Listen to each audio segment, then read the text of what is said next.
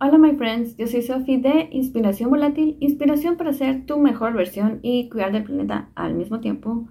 Hoy les voy a dar 8 tips, 8, para reducir nuestros desechos en estas fiestas 2022 o cualquier otro año. No sé por qué agregué el 2022. Así que vamos.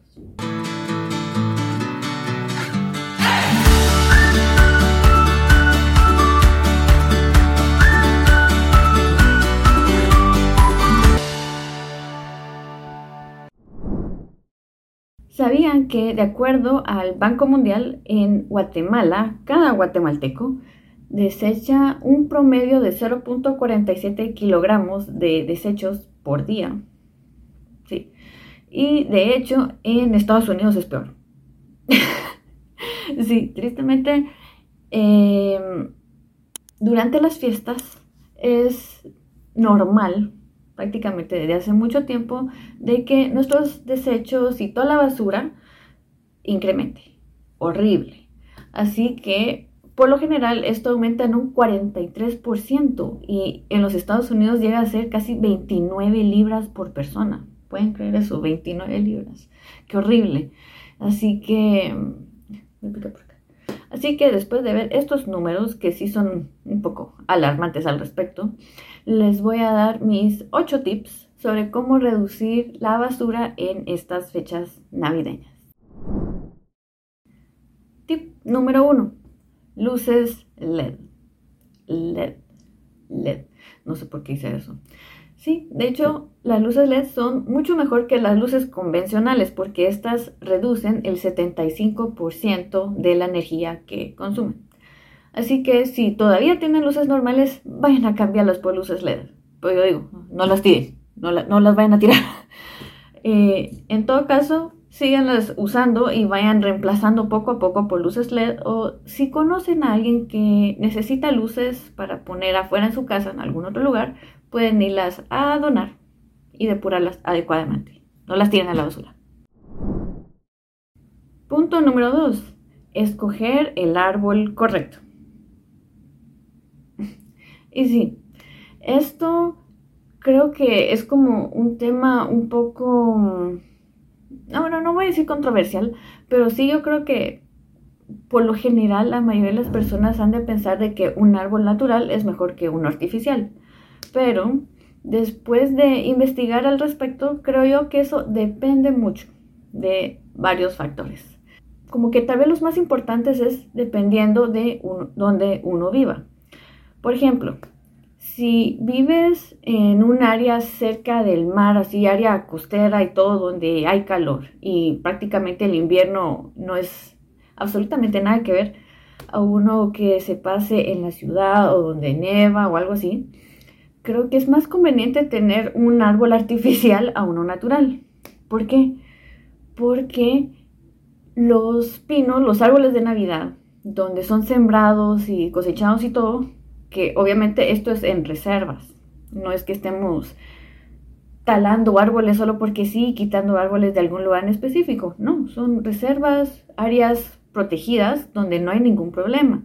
Lo que hay que considerar aquí es qué tan cerca o qué tan lejos vivimos de estas áreas. Así que al comprar uno, por ejemplo, si vivimos lejos, considerando la parte de cortar el árbol, bueno, desde que sembraron el árbol, creció, lo cortaron, transporte hasta la casa, ya es demasiado lo que se gastó ahí. Entonces no es tan como sostenible que digamos. Ahí en ese caso es más sostenible tener un árbol artificial. En el caso contrario, si uno vive cerca de lugares donde tienen estas áreas protegidas para los árboles de Navidad y que uno sí los tiene cerca, sí son una buena opción para irlos a comprar. Pero tampoco tiene nada de malo tener un árbol artificial.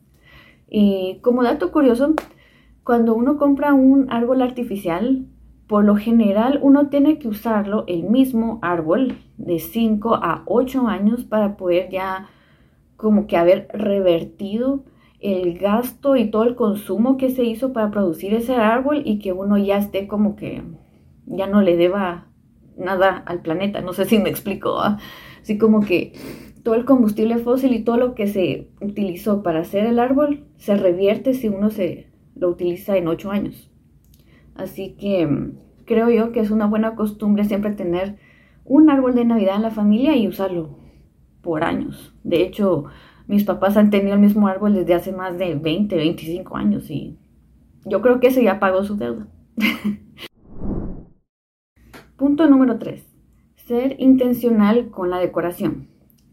Aquí viene mucho la parte de que hay muchas personas que les encanta la Navidad y les encanta comprar cosas, lo cual no creo que esté mal, pero también puede ser una invitación muy clara a ir acumulando decoración así cada año y cada año y a que de la nada tengamos un montón de cosas que ya ni sabemos qué sacar, ya no querramos nada o la casa esté llena de cosas navideñas. Creo yo que aquí lo mejor, como que el mejor como approach, lo mejor... Se me fue la palabra. es tratar de ser intencional con la decoración que uno tiene y de verdad tener cosas que a uno le encanten y que siempre quiera ponerlas todos los años. Si uno quiere comprar algo porque vimos algo en alguna tienda, em, tener en mente, va, si quiero comprar esto, entonces tiene que salir otra cosa de la casa. Cuando saquemos cosas de la casa sí tenemos que tener claro que no las vamos a tirar a la basura sino que tenemos que depurar responsablemente y ver si a alguien en la familia le gustaba también eso para poder dárselo o si tenemos otras personas a nuestro alrededor que no tengan decoración para sus casas y uno se las pueda dar. Otra opción en esta parte es utilizar también decoración natural, sea que mm, vivan cerca de estos árboles, no sé exactamente cuáles son, pero cerca de mi casa hay árboles que tiran piñas, uno puede ir a recoger las piñas y tal vez hacer algo para decorar la casa.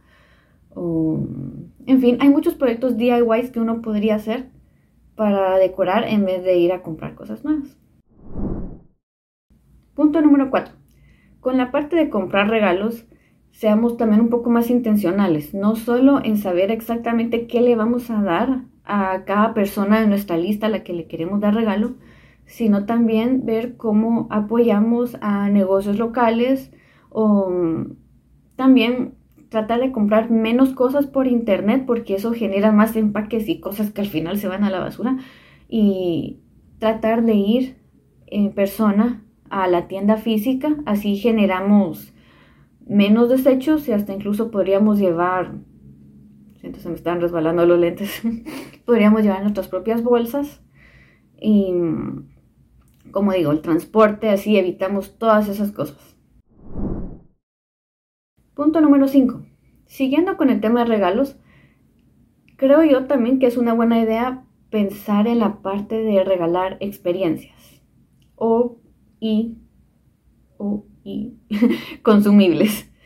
Eh, con la parte de experiencias sería como, qué sé yo, invitar a tus papás o tus amigos y hacer una cena en casa, esa es una experiencia.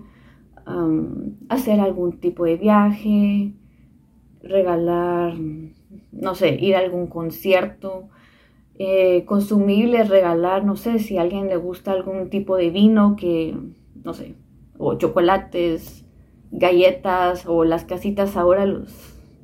¿Cómo se llama? Bueno, entienden qué casitas de galletas me refiero en fin, de la época se presta mucho también para regalar consumibles, entonces creo yo que la parte de experiencias y esto es una muy buena idea para dar en vez de dar cosas materiales. Punto número 6. Si seguimos con la parte de regalos y decidimos regalar ya algo físico, algo, material, eh, ¿qué consideremos la parte del empaque? Em, lamentablemente el papel de regalo no es reciclable. Eh, siendo diseñadora gráfica, me parece un poco triste, no sé. y que no puedo decirles exactamente qué tipo de papel es. Eso tiene, es como brillosito el papel de regalo normalmente. No sé qué tipo de barniz es lo que tiene, pero este no se puede reciclar. Así que hay otras opciones un poco más sostenibles que podemos hacer al respecto. Como Em, empacar con papel que no tenga barniz, que sí sabemos que se puede reciclar después, como tipo papel craft, papel de, no, papel de revistas, no estoy segura si se puede reciclar, o papel periódico. Em, trata de usar tape de papel a comparación del tape normal, que es de plástico. Em, incluso usar bolsitas de tela que se puedan reutilizar después para otra cosa o otro tipo de envase, sea algo de vidrio o algo de madera, dependiendo de lo que estemos dando. Supónse si es una canasta, como aquí en Guatemala hacemos canastas, yo no sé si en otro país hacen canastas. Em, ahí los recipientes donde vienen todas las consumibles que estamos dando se pueden reutilizar después. Con el punto número 7, em, aquí me refiero a la parte de la comida, cuando, como dije antes, o sea, entre todas las experiencias navideñas y todo lo que es de esta época, uno por lo general hace cenas o almuerzos o comida en general invita a su familia. Eh, a veces suele pasar de que uno cocina de más y termina la comida y uno está así como, llévate, llévate, llévate. ya me sobró bastante. Y creo yo que en esta parte es mejor ser también intencional, planificar, organizar las comidas y decir exactamente, van a venir tantas personas a mi casa, voy a tratar de cocinar solo esto y tratar de que obviamente sea suficiente. Tampoco vamos a ser tan codos. Esa es palabra guatemalteca, no sé. Les voy a poner el equivalente aquí. Por sí, tratar de no ser tan codos y planificar una buena cantidad que sabemos que va a alcanzar bien para todos y que no sobre tanto. Y como el punto número 8, el último, es tratar de utilizar lo menos que se puedan los desechables y usar los elementos que son de verdad. O sea, servilletas de tela, utilizar cubiertos de verdad, platos de verdad. Sí, básicamente esos son mis ocho consejos sobre cómo reducir la basura en estas fiestas que espero que les puedan servir. Y bueno, si ustedes tienen algún otro tip que yo no mencioné en el video pueden ponerlo en los comentarios abajo. Y nos vemos en el siguiente video. Así que adiós y que la fuerza los acompañe.